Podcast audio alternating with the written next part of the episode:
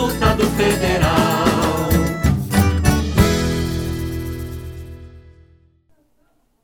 Essa semana, o fato mais importante e mais grave é que o governo Bolsonaro sinaliza um endurecimento maior do regime. Ele sinaliza que nós podemos ter uma ditadura militar no Brasil. Como é que foi isso? Foi através de um pronunciamento do ministro Paulo Guedes dizendo que pode ter um AI-5 no Brasil. Eles podem instituir uma ditadura militar que suprima liberdades públicas, que ataque as instituições e que prenda adversários. E como no AI-5, pode haver prisões, torturas, fechamento de Congresso, fechamento Supremo, enfim, supressão das liberdades públicas e fechamento das instituições garantidoras da democracia. Paulo Guedes não é o primeiro a falar sobre isso. Já falaram o Eduardo Bolsonaro, o filho do Bolsonaro e também o Augusto Heleno. Portanto, nós temos que estar preocupados, porque eles querem ter uma ditadura militar no Brasil. E o que, que os preocupa? Os preocupa as manifestações de rua. Quando tiver as manifestações no Chile, o Eduardo Bolsonaro disse que se tiver manifestação como aquelas no Brasil, pode haver uma ditadura. E o mesmo disse Paulo Guedes.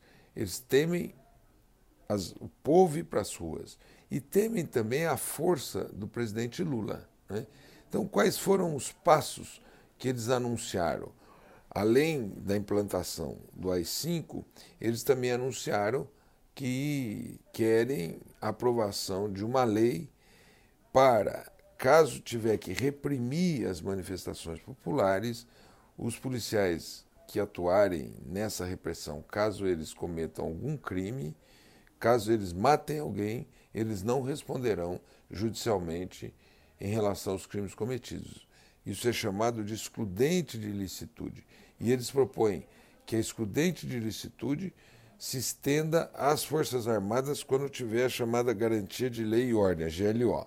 Isso é, quando o Exército for reprimir as manifestações populares, se eles matarem alguém, os membros do Exército não responderão pelos crimes de é, homicídio que praticarem. É? Esse é um, um passo que eles tentam é, dar aqui no Congresso Nacional. Eles já tentaram por várias vezes aprovar a excludente de licitude para as polícias, polícia militar, mas não conseguiram. Nós conseguimos derrotar a excludente de licitude no pacote Moro.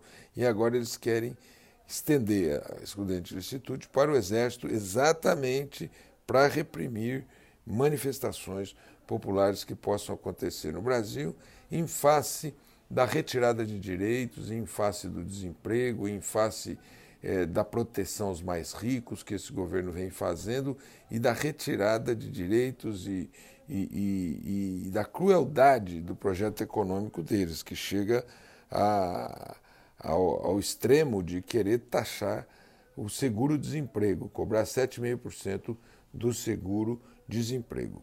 O outro passo que eles dão, além da GLO, da excludente de licitude, é dizer que podem aplicar a Lei de Segurança Nacional para o Lula. Isso porque eles reconhecem a força do Lula. O Lula, quando saiu e fez inúmeros pronunciamentos, eles é, recuaram em medidas ainda mais profundas que eles querem tomar. Por quê? Porque eles temem uma mobilização popular com um líder popular como é o Lula. E aí explica a confirmação hoje no TRF4 da condenação do presidente Lula. É o poder judiciário ligado ao governo, ligado ao Moro, que é aquela turma da TRF4 confirma e aumenta a pena da condenação do Lula. Isso é, para Bolsonaro e para esse sistema como ele está é, organizado, Lula é um perigo, porque Lula é exatamente o contraponto, é a resistência, é a liderança da oposição a esse é, regime. Por isso que essa semana é marcada por um alerta. O povo brasileiro tem que ficar alerta que eles querem endurecer o regime e, ao mesmo tempo, a vacina para esse endurecimento e a vacina também para não retirar direitos são manifestações, a organização, a politização do povo brasileiro. Eles temem um Chile, porque o povo nas ruas no Chile derrotou o governo neoliberal. O povo nas ruas do Chile fez com que tivesse que convocar um plebiscito para convocar uma constituinte.